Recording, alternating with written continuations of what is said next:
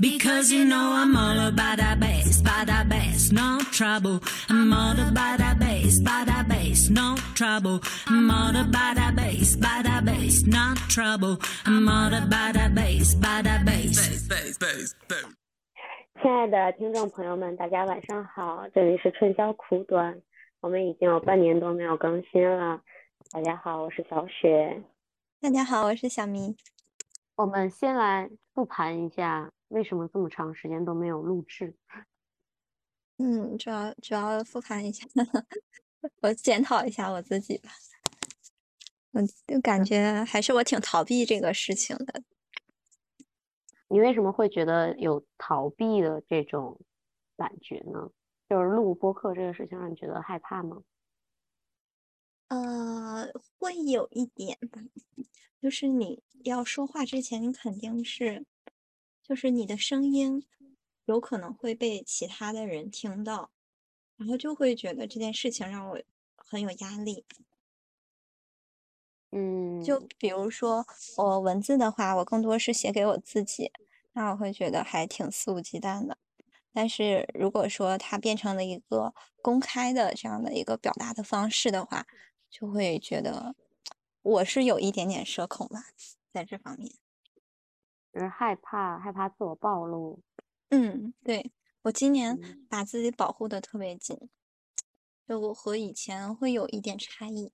我以前写了文字，我也会愿意发在不同的平台上，但今年我其实把自己收了很紧，我自我是这样感觉。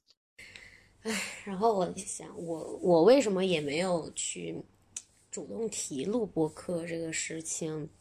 就是像我朋友圈写那样，我觉得没有很强的表达欲，所以我觉得自己在这个角度上也有点，嗯。我不知道，就是说该说是就是人长大了就会越来表达欲越来越弱，还是说可能下半年状态不好，所以表达欲越来越弱？我也不知道，就没有那么强的倾诉欲了。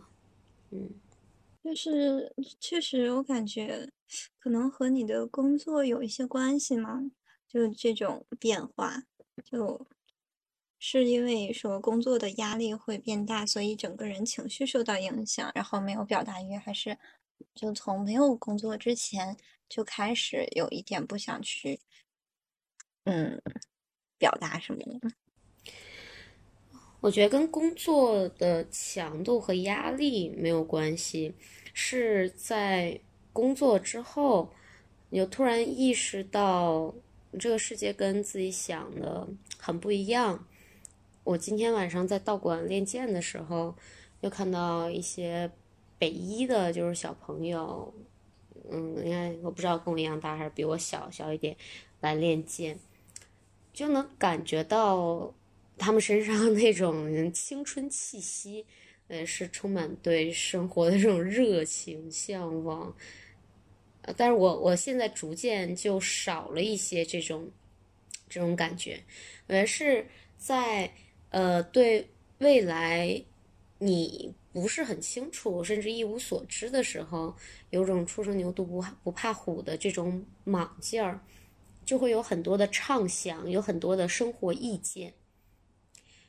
对，但是稍微了解了一点真实的生活、真实的工作，然后知道自己其实也就也不是什么 hero。自己就是一个普通人，会有一段时间是在消化，而不是想要去表达。我觉得对我来说，这下半年是在消化和接受，呃，生活是这个样子的，跟我之前想象的不一样。那这样之前其实你也做过很多的工作，也有很多实习。就以前我其实没有太多的听你就是表达过对工作的可能说有一些情绪，但是我感觉这份工作你表达的还挺多的，就原因是什么呢？就我很喜欢这份工作啊，就之前的之前那些工作，有点像是谈恋爱里的 crush，就你在短期内喜欢上一个人或者喜欢上一个事情。嗯，或者甚至你也没有那么喜欢，你只是想去试一下，然后你就去做了，因为你知道你不需要为这个事情负任何的责任，你可能只跟你的 crush 持续最多半年就结束了，然后我跟我的实习最多也就持续半年就结束了，所以他的待遇好不好，呃，几点上班几点下班对我来说都没那么重要。那现在这份工作就像是我去找一个短期的伴侣。我是我是以伴侣的心态去看待现在这份工作的，那就会你就你现在去找伴侣的时候，你也会去想，呃，首先你会想这个人的人品怎么样嘛，然后其次你也会去想他家庭条件怎么样，呃，他经济实力怎么样，他跟他前女友断的干不干净，你你你就你去找伴侣的时候，你的心态就不一样，要像我对这份工作一样。我现在心态就跟最开始实习的时候非常非常不一样。实习的时候，我觉得我就是学习，呃，可以很开心的去学，然后去花精力想。但是当它变成了一份工作，我就会开始平衡。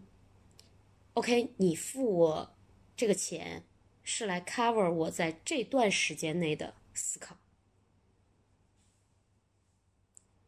如果我在这段时间之外还在思考，还在想工作的事情，那我是加班。那你理应付我另一部分的钱。我现在会这么想，就没有那么纯粹。我也不知道，反正就没有那么纯粹了吧。我现在不知道的事情、不确定的事情和不确定的。感情，我觉得越来越多，这是我没太有表达欲的一个原因，就是我没有办法很自信的去表达我对工作、对生活的观点。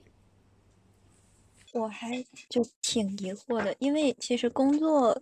来讲的话，这个确实是一个挺全新的领域嘛。对于你来说，就你要花一段时间去接触，然后去认识，然后包括我感觉中间会有很多的这种适应的过程，还都挺能理解的吧。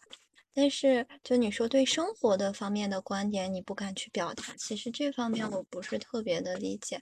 就为什么会就是对生活也会有这样的感受呢？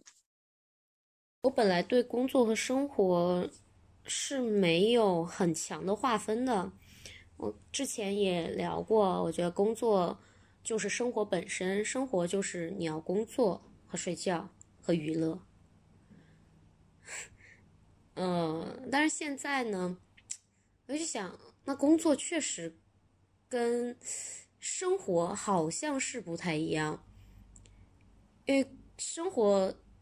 好像是你可以更有决定权，你去决定你八点起来还是九点起来，你吃汉堡包还是吃还是吃 taco，你都无所谓，你啊你喜欢就好。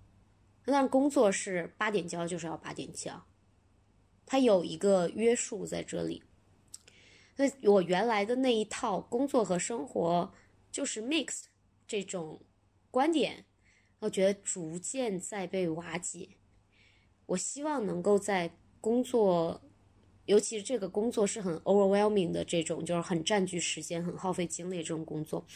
我希望在这样的工作中抽离出来一些自己的时间，或者抽离出来一些自己的状态，让自己不只是一个工作人。一个工作人意味着我要严格去遵守守则，然后也希望自己是一个。生活人，还有一个点也是我挺想问你的，就是你说今年会去做心理咨询吗？就我还挺想知道，说最开始是因为什么事情或者什么契机去第一次做心理咨询，然后到后面就每一次心理咨询的话，都会去聊一些什么样的问题？嗯，最开始契机是在朋友圈。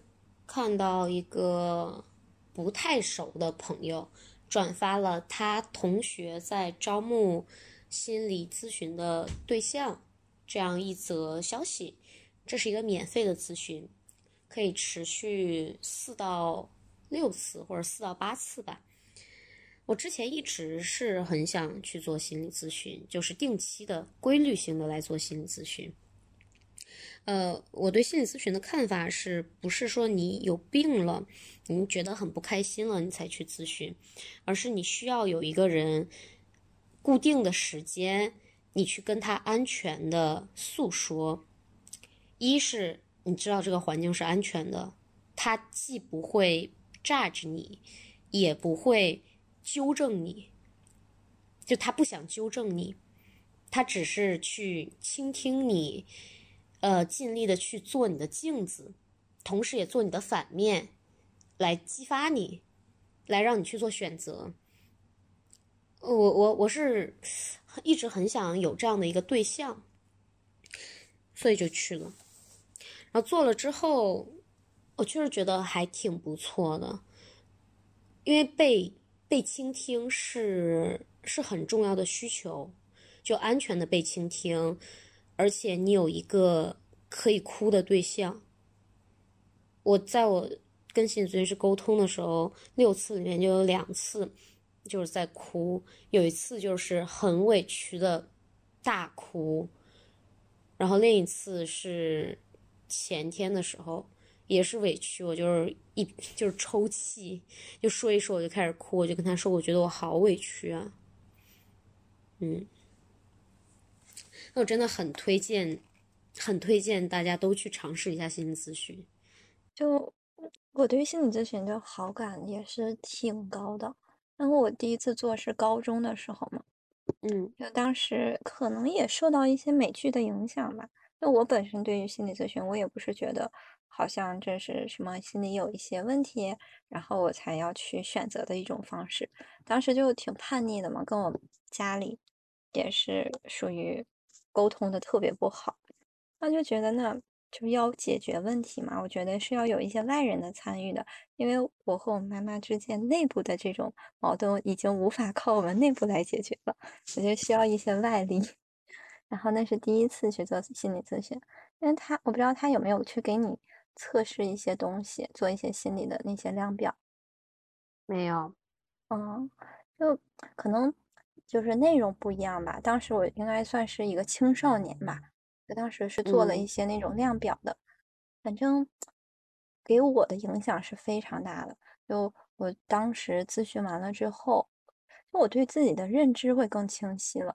就除了那些量表所显示出来的那个内容以外，还有就是在就有一个，就像你说的一面镜子，有另外一个人，他有他的观点，然后他去。就是算是，嗯，对于我们我和家庭呀，包括一些的这样的关系，他给出了一些建设性的意见的时候，我觉得还是挺清楚的。然后包括就结束心理咨询之后，我觉得那段时间我真的是整个人 就充满了力量，会有 那种很强的那种感受。就是我当时是在嗯长春做嘛。就高高三的时候就去了一次，但是那段时间就是影响了我可能半个多月吧。我感觉真的是就把我原来的那个心态就整个变好了特别特别多。所以我等到到了呃大学之后嘛，我因为也是在长春念书，我记得好像是大一的时候，我还特意去又去找那个呃老师。又去了一次，其实当时并没有说好像心里面有什么不开心或怎么样的，我只是很喜欢跟他聊天，我就觉得就当时也是遇见了那个老师，会让我对于这个职业，然后包括就是对于自己吧，都会更感兴趣，所以我又去找了他一次，但那次就好像可能是因为之前没有什么呃不好的情绪，就只是一个很快很轻松的聊天。就没有说太多的那种转变，但第一次是有很大的转变。嗯嗯，我心理咨询师也跟我说，呃，如果你觉得你已经很 OK 了，不再需要心理咨询的话，你就可以把这个咨询主动要求停掉。嗯，但是我还是很想，就是说持续的、定期的去做，呃，就不是怀着解决问题的这种心态。但是因为心理咨询在国内价格就比较高嘛，如果是正规的找一个心理咨询师，基本就是三百、五百、七百这样一个小时。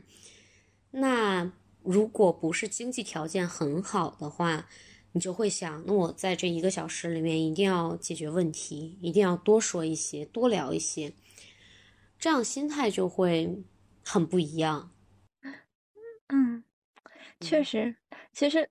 哎，我会感觉，就去选择做心理咨询，其实就是想和现实离得远一点。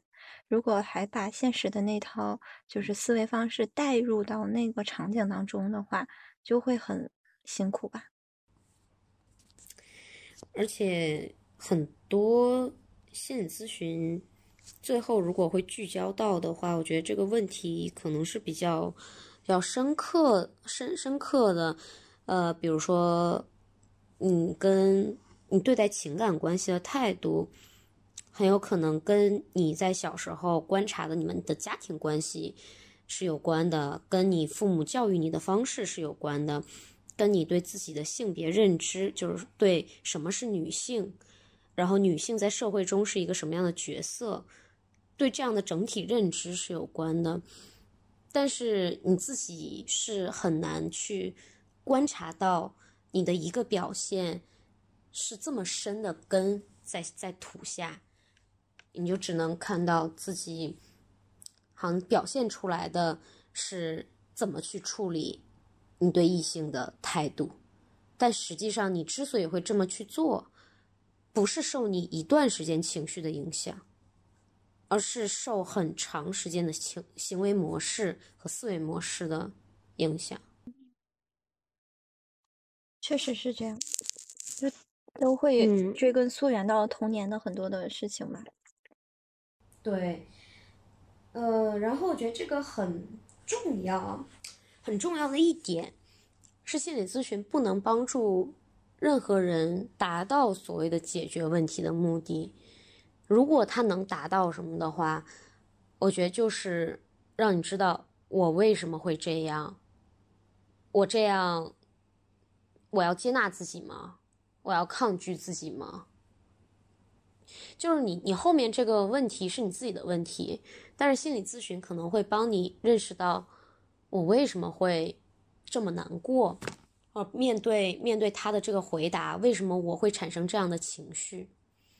我跟他聊的时候，就聊很多导师的事情，我现在说起来我都觉得很委屈。就其实我刚刚练剑很开心，但是我一说起这个事情，我就非常想哭。就是我的，我觉得我导师给我太高的预期和要求，他完全是在以一个要求博士生的这样的要求来要求我，就一个高标准严要求。首先，这个要求是一个不合理的要求，对于一个硕士生来说。但是我又同时认为。严格的要求是一件好的事情，人就应该严格要求自己，所以我又会接受他的这种要求。所以当他跟我直接说你做的太差了，呃，表达出对我的失望的时候，我会觉得非常非常的委屈，因为明明相较我同一级的人，我已经是。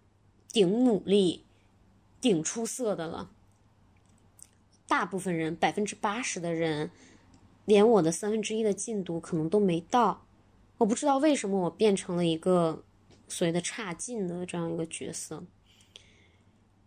然后第二呢，是我会觉得我没有达到他的预期和要求，我开始自责，会有一些自责和恐惧。就像是小时候，我丢了钥匙，我妈就会扇我。就这个场景，或者我经历这个事件，会在我心里不断的想起来，不断的想起来。就是我丢了钥匙之后，我妈都不听我解释，我跟我妈说我丢了钥匙，她就开始直接的扇我两巴掌。我现在想起来，那个时候他在工作里也遇到了情绪，他不应该打我，他至少应该听我解释。呃，但是那那种就是丢对于丢钥匙这个事情，在我心里的恐惧是非常非常大的，所以后来我我跟我男朋友在一起的时候，我把小区的门卡弄丢了，我就很恐惧，就像是丢钥匙一样，我很害怕。我导师就经常给我带回这种情景，就带回我的丢钥匙情节。我一面对他。来质问我，你做到什么程度？你怎么做的这么差？我就会像是那个丢丢了钥匙的十二岁的初中生一样。我突然有对你这个事情有点好奇，就是你的导师，包括就是阿姨，就是他们是在你人生当中就唯二对你的这种怎么说？要求很高，然后你有的时候会让他们感到失望的人吗？就是其他的所有的人，你几乎你的标准都高于他们对你的标准吗？嗯，不是，我是觉得可能我接触的人，可能啊，对我都会有一些相对高的标准，但有的人可能只是高出我能力的。零点五倍，零点二五倍。但是我导师现在对我的要求是一个博士生的要求，尤其我还我还有自己的工作要做，那他对我的要求相当于我能力的两倍或者三倍。之前我其实也是会去迎合别人的预期，因为在我心里总是这样，就是高标准严要求是没问题的，高标准严要求才会使人进步。所以我会努力的去训练自己，往上够一够，去达到别人的预期。但是这种情况呢，就是我够一够也很难达到，或者我在够一够的过程当中非常痛苦。那就不够呗，就不能不够吗？来自一个差生 的一个疑问，就是，嗯，我管他呢，我就。不要呗，你爱咋咋地呗，又不可以吗？你你想象，如果你你的导师当面对你说：“王心迪，你这个作业做的太差了。”我以前经历过很多类似的事情啊。啊，真的呀，我我觉得，嗯，我以前有很多次都没有符合别人对我的期待，不止一次。很多次，就嗯，令我印象比较深的是在网易吧。然后当时就是我的 mentor 嘛，其实就 最开始吧，可能说我表现的也比较努力吧，就可能也会熬夜去呃做东西啊，就可能通宵或怎么样的。但他可能对我的预期也是比较高的，他觉得我很努力、很上进啊，或怎么样。但其实我是那种三分钟热度的人。就过了这段时间，我就会暴露自己本来的样子，然后到后面我就发现，哎呀，其实也不是想就是那么认真嘛，就包括他会呃额外给我布置一些内容，就正常我们有实习工作嘛，然后他还为了提高我的一些技能，所以他会比如说中间放一个假期，中间可能过年回家嘛，然后他会给我留作业，就有点像老师，就他会给你布置些作业让你完成。但是我就没完成，而且到我实习结束我也没完成。当时其实我自己内心里边也会有一些自责吧，我觉得人家对我特别好嘛，然后包括就是也是额外去给我去布置这些东西。那后来我就觉得我就是不是很想做啊。嗯，但这个情况就我觉得不太一样，就是你觉得这个人对你来说重要吗？就你的这个 mentor。其实还就是挺算是在公司里边对我是最重要的人吧。嗯，不就不是说在公司，就是我我我来定义重要的人，是指你觉得你跟他会可能有呃很长期的联系，你把他看作是跟你的呃好朋友、父母或者恋人一样重要的角色，或者差不多就这种层级的这种角色。没有吧？但是我会觉得你的导师对你来说也不是那种角色吧？你会觉嗯得他对你来说是那种特别紧密的那种关系吗？哦，我觉得这可能就是我的问题，是因为在我心里他好像很重要，我想要至少说长期跟他保持联系，而不是说我只要能熬过毕业就 OK 了。嗯，那可能就是因为你在意他，就是你足够在意他，然后也足够在意他对你说的话，是这样。对，那如果你，嗯，首先这个问题啊，就第一个问题是你有没有被别人就当场的这种愤怒的表达过，觉得你很差？不是愤怒，是失望的表达过，我脑海里是有过的。嗯，你还记得你当时什么心情吗？有点忘了，可能你情绪有很大波动吗？会有吧，会觉得自己不应该这样，但是又我心里面又知道自己是个啥样人嘛，我也不想让自己太难受。什么叫你知道自己是啥样人？但是就是有点怒其不争的那种感觉，就嗯、呃我知道你说的对，但是我是，哎，我也没太有办法，然后就只能对你的情绪感到有点惋惜，但是我没办法改变我自己。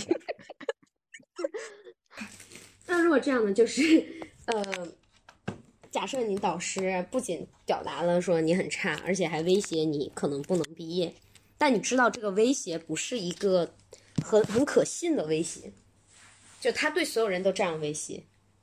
就没关系啊，我知道事实的真相是什么，然后就好了。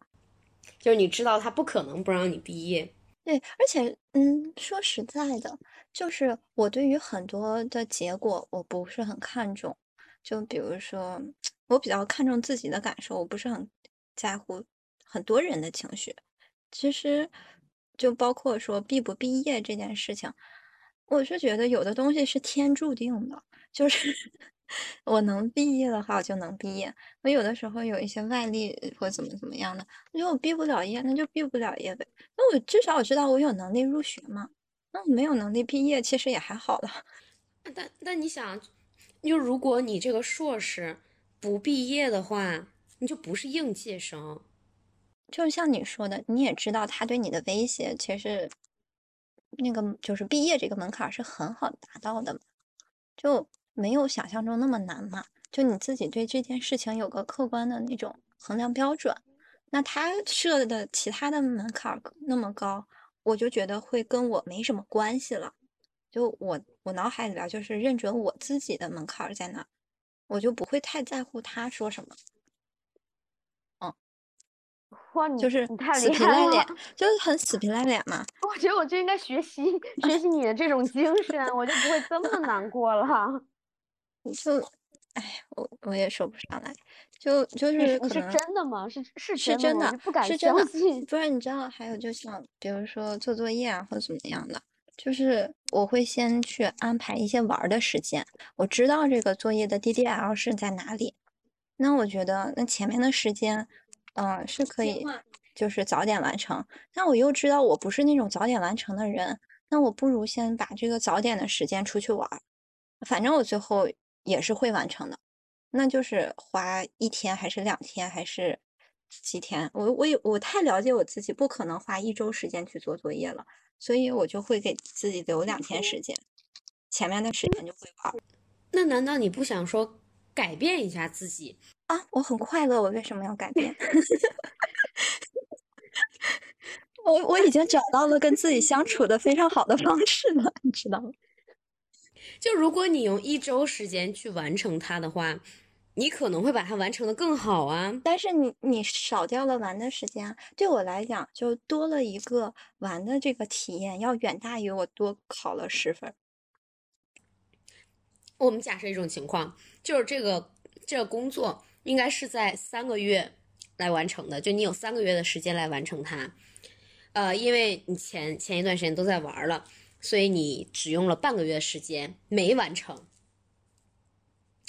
然后你去拿着你没完成的东西找你导师，你导师说你怎么做的这么差？你是不是因为什么什么事情耽误了你的精力？呃，如果你做成这样的话，我就不让你毕业了。我觉得他在威胁我，我我我很讨厌别人威胁我，但是就是如果说啊，他会骂我，那我就受着，我觉得这是我该受的，我愿意为我的玩儿付出代价，就尽管我被骂，我也愿意说去玩儿。你会自责吗？你会觉得自责是一种这样的情绪，是你觉得我下次再也不这样做了。如果再给我一次机会，我一定从一月就开始写。其实嗯你知道，就是像小的时候写作业一样，我已经经历了咱们上高中起，高中那么多年，十八年吧，我已经完全摸透了自己的个性了。就是我每次开学前的前一天晚上，我都在补作业嘛。然后我当天晚上睡觉的时候都在想，我下个下个假期我一定不这样，但下个假期我还是这样，就经历了太多次的这个假期了，然后对自己一次一次一次返回失望呀，然后慢慢就接受了自己的个性了。我就知道想完成的更好吗？你嗯，不想完成的更好吗？为什么呢？就为为了完成更好这个目标，我要付出太多了，我不愿意。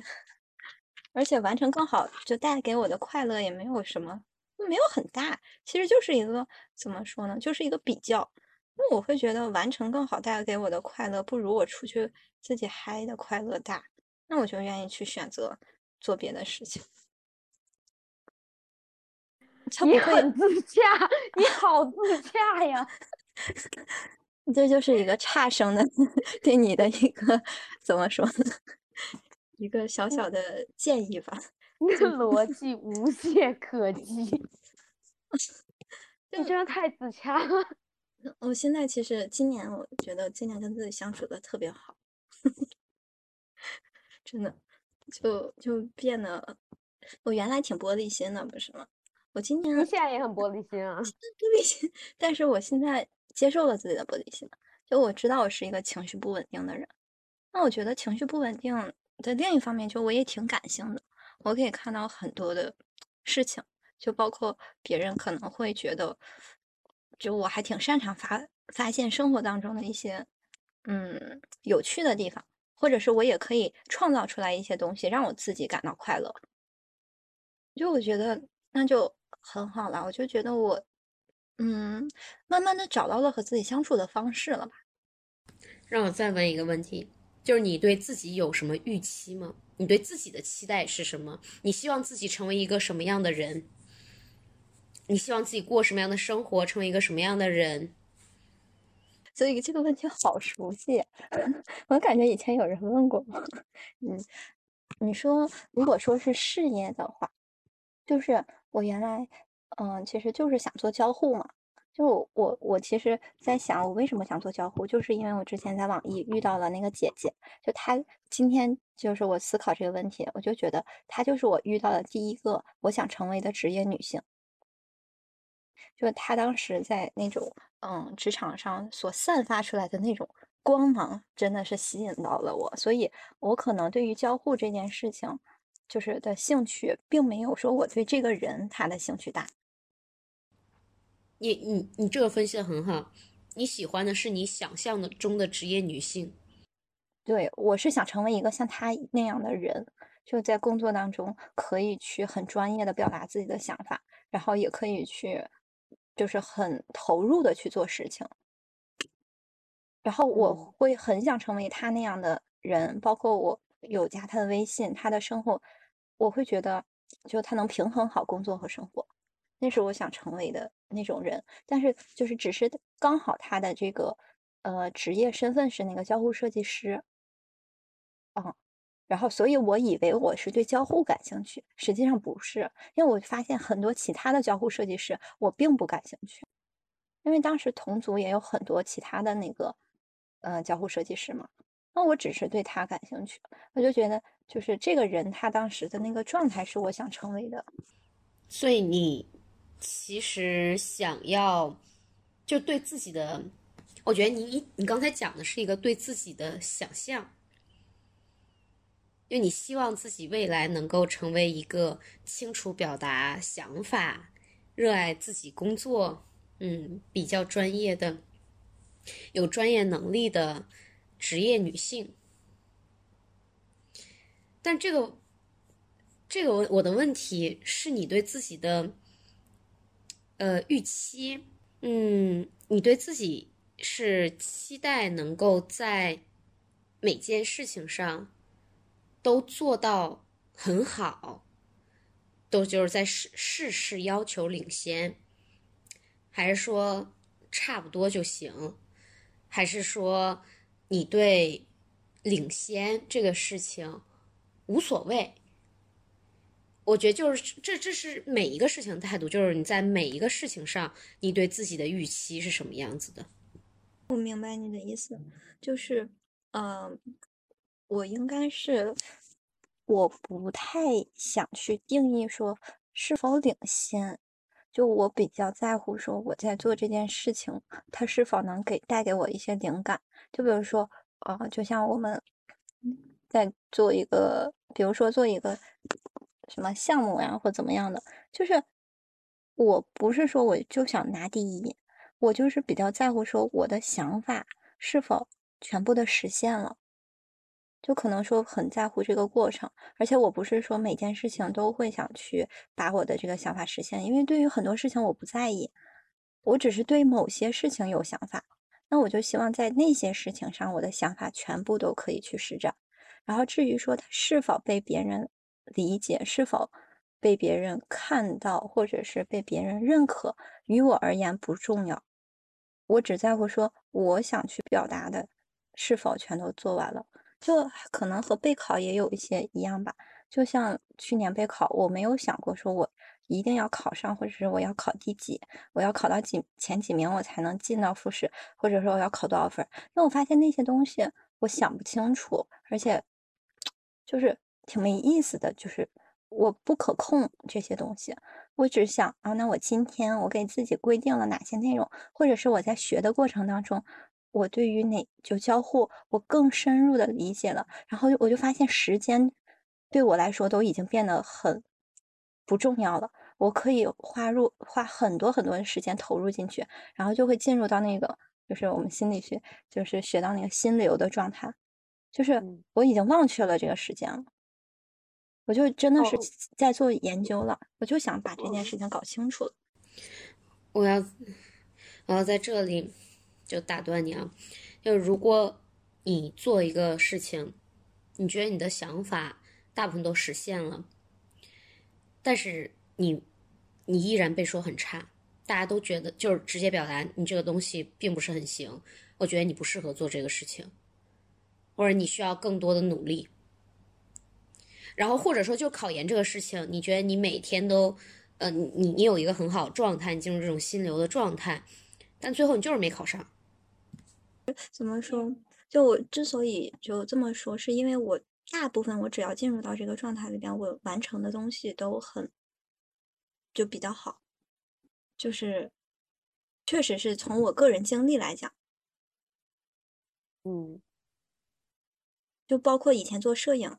也是最开始的时候，我没有想去说一定要成为一个约拍摄影师或怎么样，我就是很喜欢去拍别人，我很喜欢去抓那种很好的那种瞬间，就拍别人的过程让我觉得很开心。那慢慢慢慢的，然后把这些东西，呃，照片发给别人，别人也可以很开心，然后可能发到朋友圈，然后就会有人来找你约拍，就很多就那种，比如说。外化的一些具体的那些指标，慢慢就实现了，而不是说我最开始就设定好了它会实现，而是我在过程当中，它就走上了其他的路了，就有了其他的价值了。还有一个点也是我今年就是对我来说也算是解锁了一个新的身份嘛，就是在知乎上写那个文章，就我真的是在写文章之前。我没有想到说啊，我的微信我会多了一百个，就是过来咨询啊，或者怎么怎么样的人。然后包括就是你跟他们的互动过程，就是你发现你自己身上是有了一些意义的。就他们考完试了之后会跟你说，你的笔记帮助了我很大，他会希望说可以去表达一些感谢或怎么样的。就这些都是我从来没有想过的。那我都会觉得，那只是我在专注的做好我自己的事情，然后慢慢的往下走，就会遇到很多不一样的事情，然后我就会觉得这个过程很美妙，我还挺享受这样的事情，包括就是，其实别人批评或怎么样，可能或许啊，我咱俩的区别是因为你从小是受到的批评太少，然后大部分全都是褒奖和认可，对于我而言。我没有那么多的，就是也有褒奖，但是只是在你的几个方面上有，就他没有说形成一个那种氛围，就是你全部都是 褒奖，然后有那么几个嗯批评，你就会觉得那他应该翻转过来。对于我来说，这就是我的生活。但是我其实会面临到很多人最开始对我期待很高，但后来接触发现，嗯，其实也就那样。然后我最开始可能也会想说去，嗯，打破这样的局面。那我后来觉得，我为什么一定要去打破呢？那为什么我不能接受这样的自己呢？就包括我妈妈，就以前对我的，嗯，期待值也是一直很高的嘛。到后来，我记得有一个假期，我突然意识到了，然后我就跟我妈妈说，就是。嗯，你就接受吧，你的女儿就是这样的，她不是什么什么，是就她不是就是一定会把哪件事情都做得井井有条的人，她就是一个就是生活能力很差的人。我就说你就接受就好了，我已经接受这一点了，你接不接受是你的事情了。但是我已经知道我不是那样的人了。你不想变得更好吗？就你对变得更好是怎么定义的？我现在很好呀。我没有觉得不好呀，我觉得在我在乎的领域不断的有一些小进步就很好了。嗯，所以我想知道你是怎么定义变得更好呢？就是更好的自己。嗯，更好的自己。嗯，我我会希望说，我也是可以去带给别人一些嗯价值的人吧。就原来可能会觉得。处理好自己的情绪就挺好的了，但后来我觉得，就发现还是希望可以去能改变一些，就是别人嘛，或者是说影响一些别人，那更好。其实更不更好，我也不愿意去想这个问题，因为我觉得，我觉得还挺难去衡量的吧。我我在想这个事情是。是因为更好的这种叙述，其实暗藏着你现在的自己还不够好。我觉得，就更好的这个叙述，可能是隐藏着某种对现在自我的否定。如果你有一个想象中很明确的更好的自己，但是，你你现阶段却。没有达成，离他很远，并且一次又一次的被告诉你离他很远，那就会产生很强的挫败感、自责感。我我是这样的。你对于更好的定义有吗？我在问你的时候，我也在想，我之前没有想过这个事这个问题，但是我很直觉的会回答。能做更多的事情，就是变得更好。如果我原来不会做财务报表，原来完全不懂财务知识，但是我考过了 CPA，我就是变得更好。如果我不能写，原来完全不能写一篇量化研究的论文，但是我现在可以写，就是更好。或者原来我不懂一个 Stata 的命令，不会执行某个操作，但是我通过学习知道了，就是更好。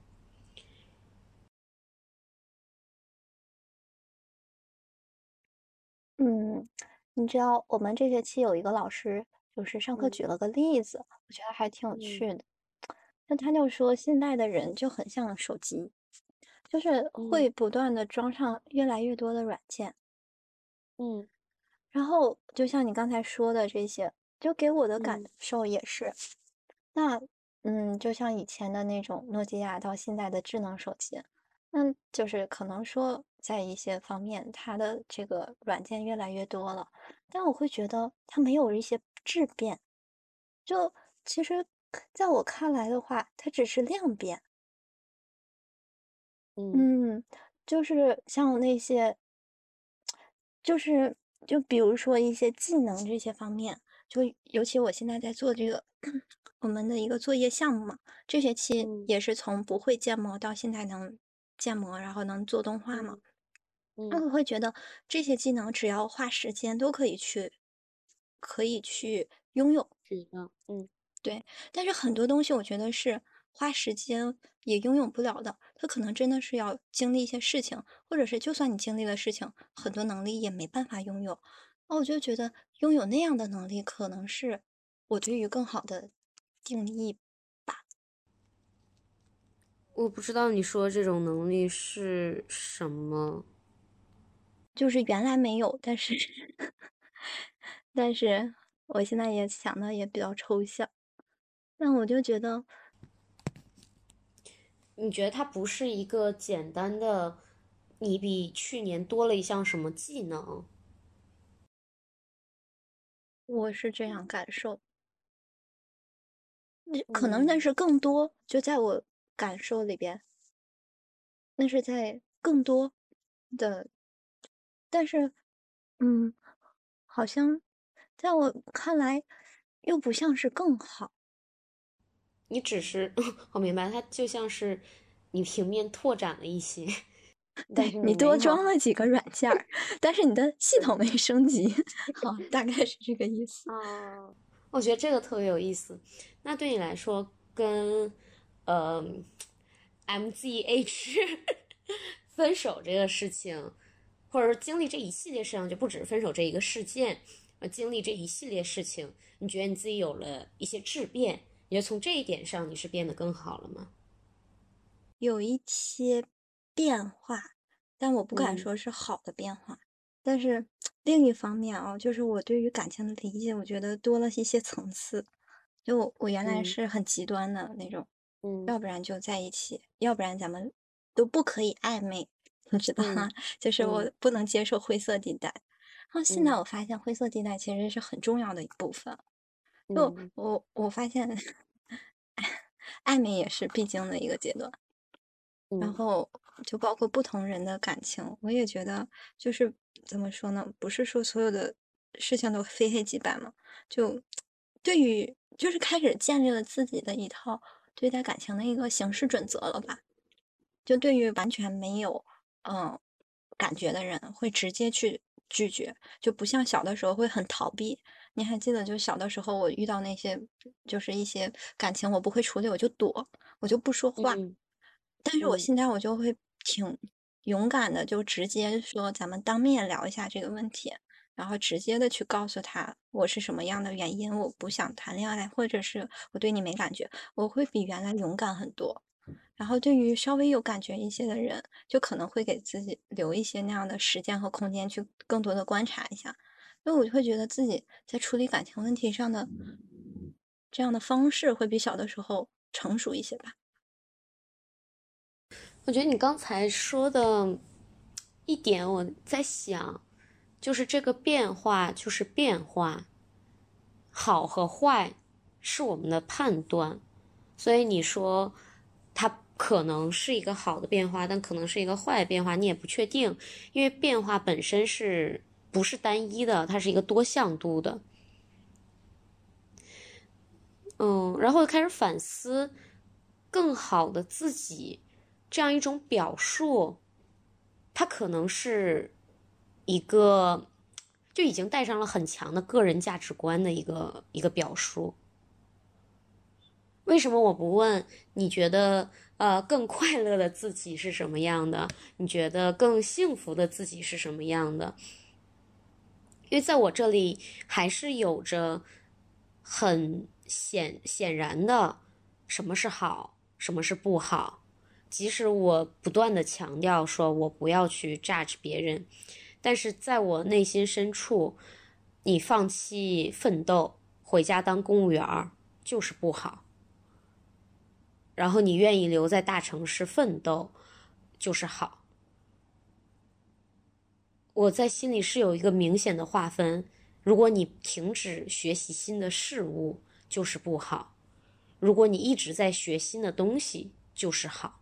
其实不光是这个，就包括之前，就是像之前我们有谈到感情的话题嘛，就是其实当时我也能感觉到你有那种很强烈的那种感情倾向的，就是对我来讲的话，我会认为恋爱或者爱情对于我来说是人生很重要的一部分，我愿意花时间去，呃，可能说研究它也好，或者是就是投入在这件事情上。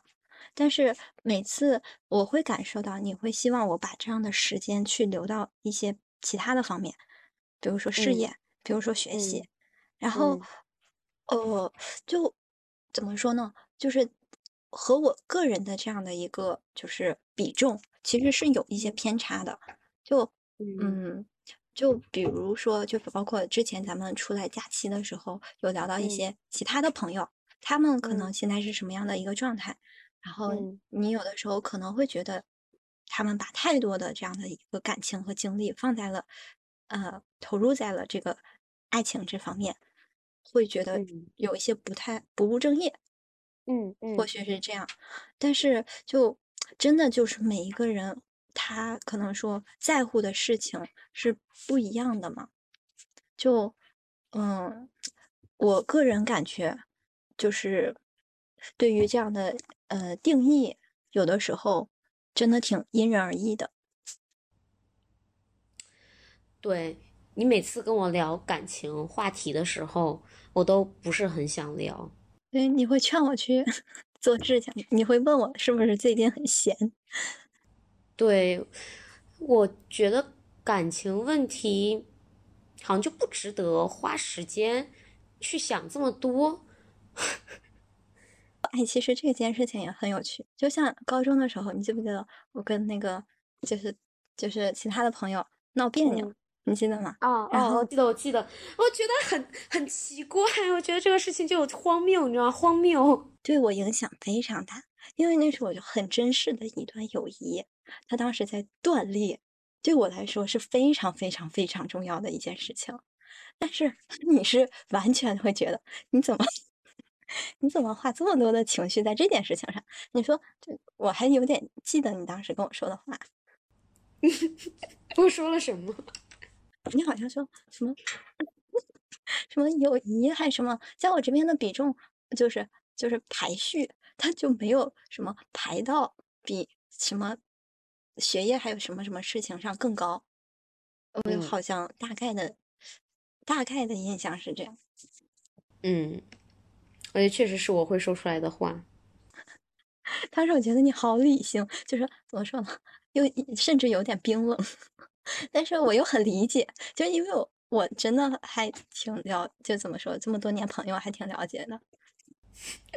我我就是这样，我真的是这样。即使到现在，我也觉得我不可能为了我的事业去牺牲，做任何牺牲。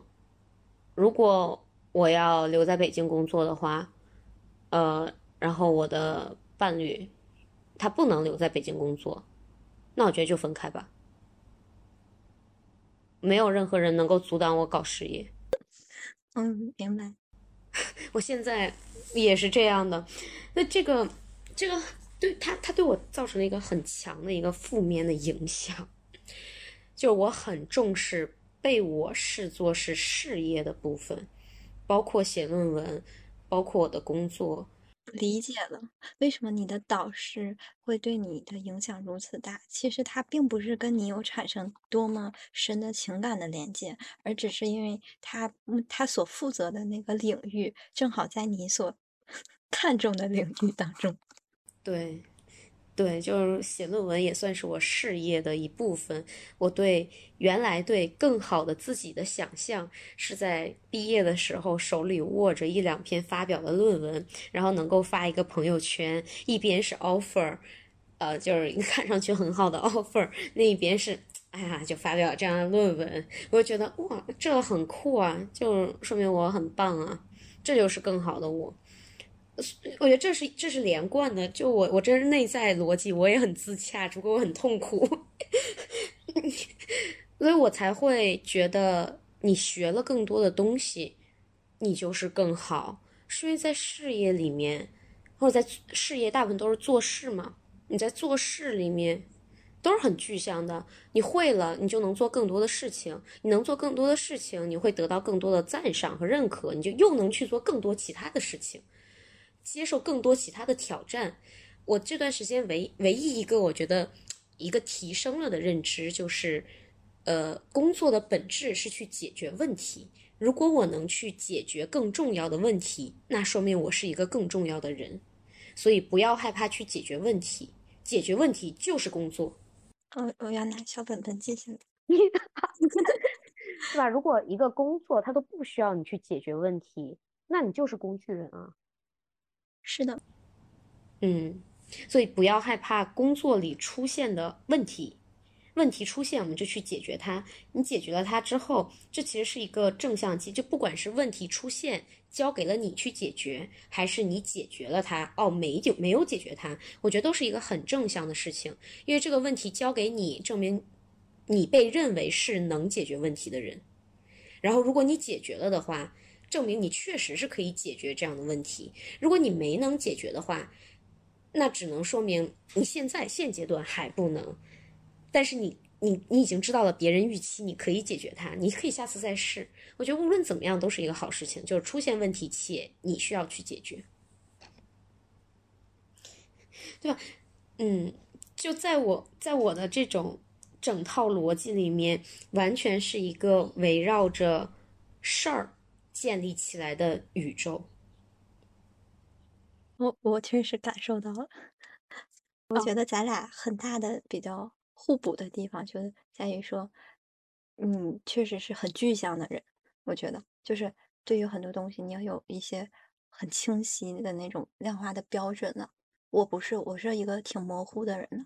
就包括很对于很多问题上，我没有什么所谓的定义或者概念，但我并不。排我并不排斥，我会去接受，然后我也很喜欢一些情绪，但是我希望能拥有的能力就是，呃，慢慢的清晰起来。所以我会说，我想成为一个专业的人，跟自己相处的这方面，我会，嗯，还挺自得其乐的。但是在解决问题上，我特别不擅长，但正好就是你很擅长的地方。但在我的体系里面，所有的情感，包括我个人的情感，都被压得很小很小，所以我经常情绪崩溃，或者经常觉得委屈。在我觉得委屈的时候，就是我个人的情绪冒出来了，可能他对我说：“好委屈哦。” 然后你知道，我真的我觉得我的情绪，如果是拟人的话，他好可怜。我感觉就像打地鼠一样，只要情绪出来，你就把它打下去。对，这个时候我就会跟我说：“你不可以这样，我打没打没有。”你知道我是怎么样？我是只要情绪出来了，我就会很欢迎他，我就会打开我的电脑，就开始记录他，就像那种，就小蘑菇出来了，然后我会要记录他的成长，给他浇水，然后问他你为什么会有这样的情绪，然后你要怎么怎么样，然后给他一些阳光，一些语录，就 咱俩真的还挺不一样。那我会觉得靠，这太浪费时间了。有这个时间，我写几行代码不好吗？今年我今年写了好多日记啊，就包括十二月份。今年呃十二月份我看看啊，就得有将近二十篇。就是只要有想法，我就会记录下来了，然后就二十多 二十多篇。我我一直想写日记，但我一直没有坚持下来，就是根本上是我觉得这个行为贼浪费时间。你你真的对自己太残忍了！我真的觉得你的终极目标是把自己变得不像人。是，就就很矛盾。我明明就是是感觉好像很清晰，什么是工具人，什么是不是工具人，但另一方面，我其实是在把自己变成工具人。对，就有这种感觉，不过也挺有趣的。嗯，那我们最后来收个尾吧。其实你列的提纲好像也没有完全没用上，但是我们也讨论了一些跟明年有关的事情，是穿插着有那么一点点，有很强的相关。那你你希望就是如果让你做一个填空题啊，就是你希望明年你变成一个更怎么样的自己？或者你希望明年变成一个什么样的自己？这个划线题你会怎么填呢？更清晰的自己，就是 clear。我今年想过很多次，我太模糊了，对于很多事情太模糊了。然后前两年之所以陷入到那种迷雾当中，也是因为太模糊了。然后明年嘛，就希望越来越清晰。一个更清晰的自己，就跟你之前对于一个 professional 的这种形象，我觉得是一致的，就能够清晰的表达自己的观点。嗯，我希望明年做一个更 chill 的自己，我就放松，更放松的自己。我希望自己能够再 chill 一点。我其实就一直很喜欢 chill 的人，就 chill 的人就是。对事情并不是很在意做没做成，也并不是很在意有没有学到什么硬技能，不是很在意得失，开心就好。所以他会很放松的去做事情，关注自己在事情里的体验情绪。我很想能多一点点这样的元素。那你就要把你内心的那些。情绪，你给他们一点阳光和雨露，你不要每次 都把它打回去。适当的，好难。适当的让他们放放放风行吗？我我我最近就就在让他们放风，就我在让我的难过，就如果难过是拟人的话，我难过跑出来了。我之前会告诉自己，no，你不可以难过，会影响你工作，打 麦打麦。你真的太残忍，做你的情绪真的太惨了，我觉得。然后我现在就是，OK，难过，你来了，对吧？为什么难过？然后我也不知道为什么难过。那你持续一段时间吧，看你什么时候走。哎，你觉不觉得这个跟教育也有点像？就是你，比如说你以后有小孩子了，如果他犯了错误。我觉得你的教育方式可能和你对于情绪的方式有可能很像。对，我有想过，如果我有小孩的话，那他一定特别可怜。我我会觉得我都能做到，你为什么做不到？这么简单的事情，你为什么做不到？我觉得我会完全 copy 我导师对我说的话。你你就想想这种人有多烦人吧。那我就没有办法，就没没有生育计划。就在我能够做一个更 chill 的自己之前，我觉得我都没有办法就就 chill 的带一个孩子。嗯嗯，不急 不急，跟自己相处好了之后再说。对，希望明年我们都能跟自己好好相处，认识自己，拥抱自己，拥抱变化。好那今天的节目就先到这里，祝听众朋友们二零二二年早日暴富。我现在心里没没有那些烦人的烦人的情情爱爱，我只是想发财。嗯，我我我也希望发财，但是比发财更重要的就是我希望能更加完整吧，就是大家都可以不断的找到自己的方向，然后更加完整起来。嗯嗯，好。那我们今天就先聊到这儿。好的，那晚安啦，Because you know I'm all about that bass, bass, no trouble. I'm all about bass, bass, no trouble. I'm all about that bass, by that bass, no trouble. I'm all about that bass, by that bass, hey.